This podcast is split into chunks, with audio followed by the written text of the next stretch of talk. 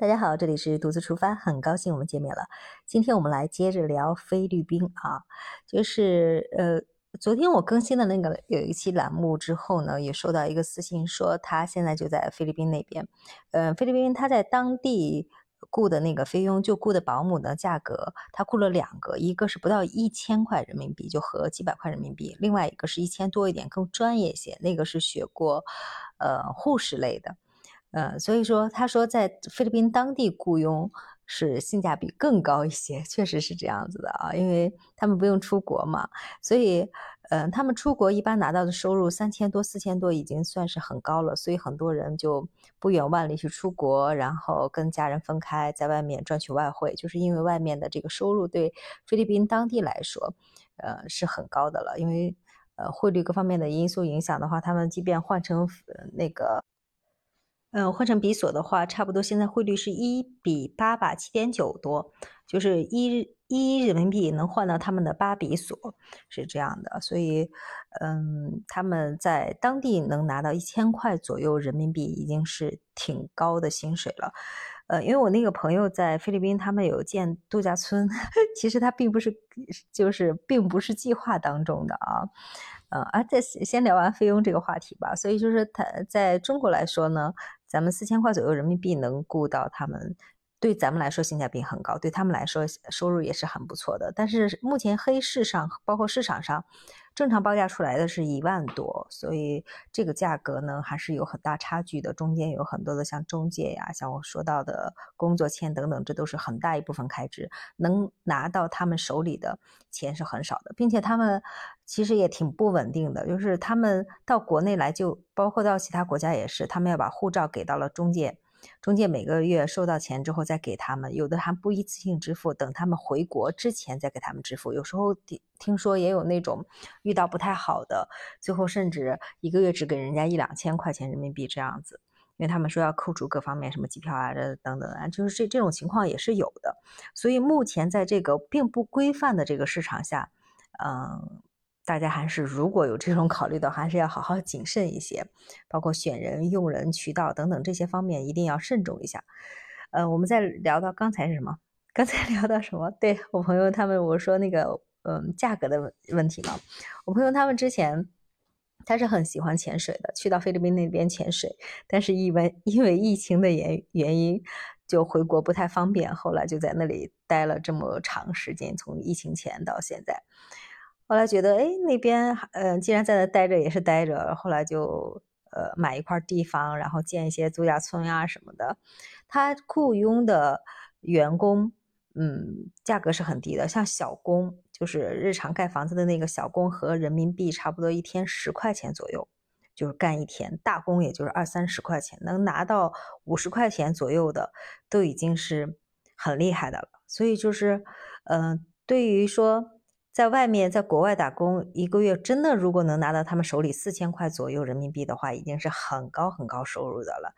在当地，你看盖房子的，当然也分啊，就像咱们国家一样，首都呀，还是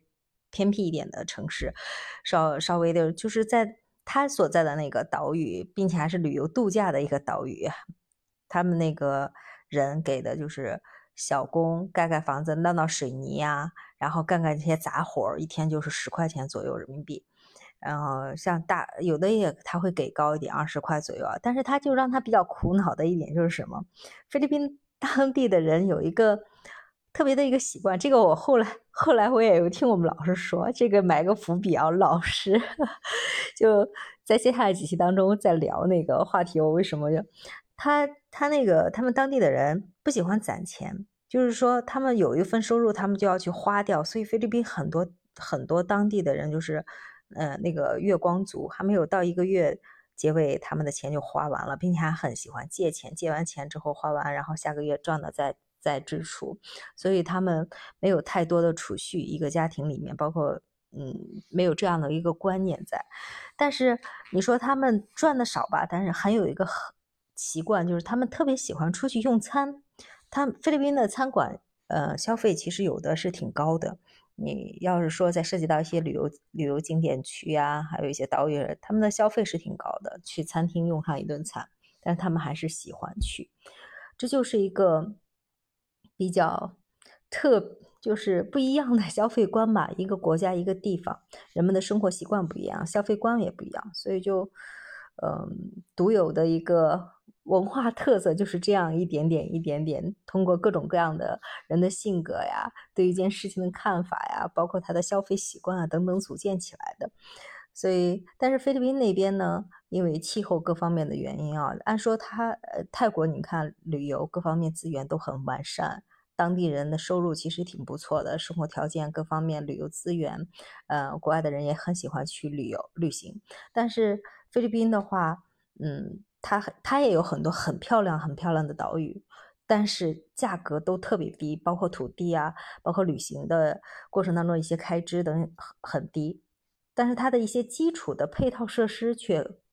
跟不上，当地的人其实也很淳朴，人也很好，也挺也挺能干的。但但是就是为什么菲律宾跟泰国的这个旅游资源差不多的情况下，差这么多的嗯收入，他们，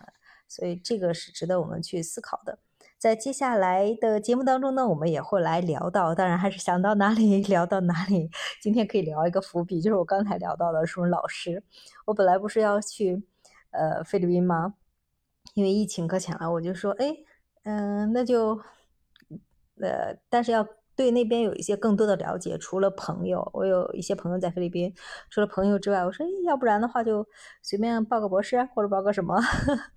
通过这方面报个工科的、工商科的那些老师，不是都是在研究菲律宾，肯定是教商业方面嘛，工商方面的菲律宾的经济啊，工商。我说这是最快捷、最有效的了解那个国家，包括从生商业角度呀各方面角度，因为那些在菲律宾当老师、当教授是。呃，算是很高收入的了，所以他们掌握的资源跟信息应该是都很前端的。所以在这样一个契机下，我说既然出不去，那与其就报了一个 随便报了一个学校的工工商，然后听，因为疫情也出不去嘛，在线课，但是可以跟更多的老师还有其他的一些同学们做一个链接，能更深入的去了解一些当地的一些情况啊。所以在接下来的呃栏目当中呢，我也会聊到。朋友他们在那边开度假村，还有大家很多人关心的当地的教育呀、啊房产呀，还有旅行呀，旅行当中有哪些事情，包括当地的人，我们可以都来聊一聊。如果你也对菲律宾感兴趣，或者你正在菲律宾的话，也可以私信我，我们大家有机会的一起分享大家更多的内容。好了，那今天的节目先到这里了，我们明天再见，拜拜。